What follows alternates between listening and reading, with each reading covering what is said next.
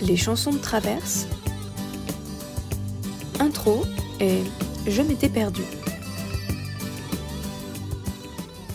Bienvenue à tous et à toutes dans le premier épisode de ce podcast consacré à notre chanteur du sud-ouest préféré, j'ai nommé Francis Cabrel.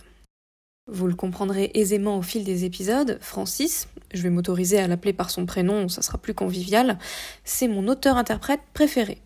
Alors je me suis dit, quitte à saouler tout mon entourage avec ça, autant essayer d'en faire quelque chose qui pourra toucher un plus large public, et c'est comme ça que ce podcast est né.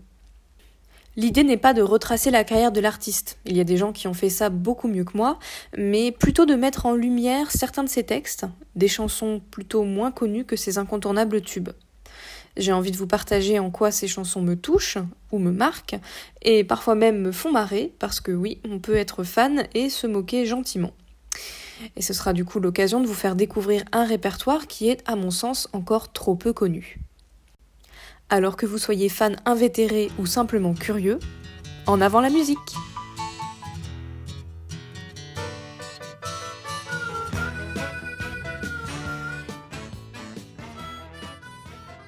J'ai choisi de présenter les chansons le plus possible dans l'ordre chronologique et c'est donc naturellement que je commence par Je m'étais perdu de l'album Les murs de poussière sorti en 1977.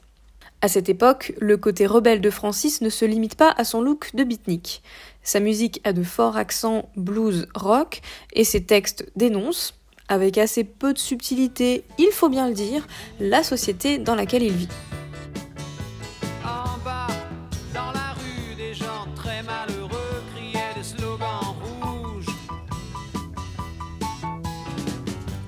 Alors je dis assez peu de subtilité parce que l'écriture de l'auteur, à cette époque-là, elle est encore assez immature. Et je vous préviens, ça risque de se voir, enfin plutôt de s'entendre, pendant encore quelques épisodes.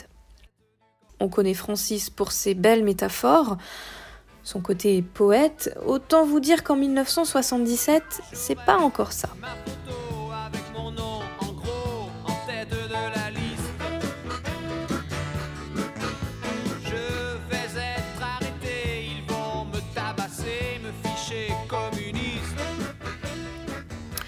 Au moins, ça dit ce que ça a à dire. Avant de s'attarder un peu plus sur ce texte et ce qui me plaît dans cette chanson, je suis obligée de faire un aveu. Oui, la production de ce titre, mais de beaucoup d'autres titres du même album, soyons honnêtes, n'a pas très bien vieilli.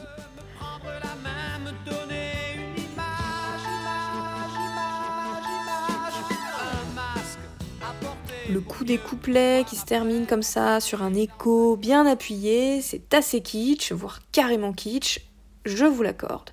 Mais sa désuétude, c'est aussi ce qui fait partie du charme de cette chanson. Alors, je m'étais perdu, de quoi ça cause? C'est assez simple. Francis refuse les étiquettes et veut faire la fête. Quand il dit reprenez vos papiers, vos titres et vos bulletins, moi je veux vivre plus loin, on a vraiment affaire là à un jeune qui se rebelle contre le système. Il veut être libre, profiter de chaque instant sans concession ou compromis. Et d'ailleurs, au lieu de dire on va brûler tout notre temps et non plus seulement n'en vivre que des miettes, il aurait aussi bien pu dire on va brûler la chandelle par les deux bouts, ou bien, pour les plus jeunes, YOLO.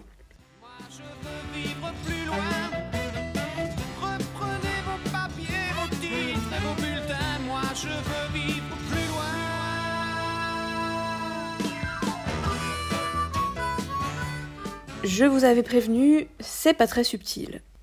Bon, il était jeune, et quand on est jeune, c'est presque un passage obligé. Tous les vieux chanteurs d'aujourd'hui ont eu leur période rebelle. Bon, à part peut-être Sardou. Alors, je m'étais perdu. Pourquoi ça me cause? Bah, C'est un peu assez simplement la synthèse de tout ce que j'ai déjà expliqué.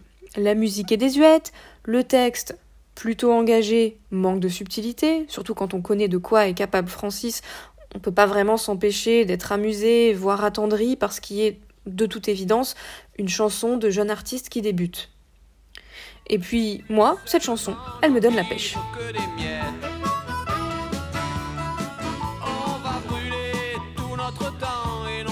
Merci de m'avoir écouté. Si ça vous a plu, n'hésitez pas à vous abonner ou à mettre des petites étoiles.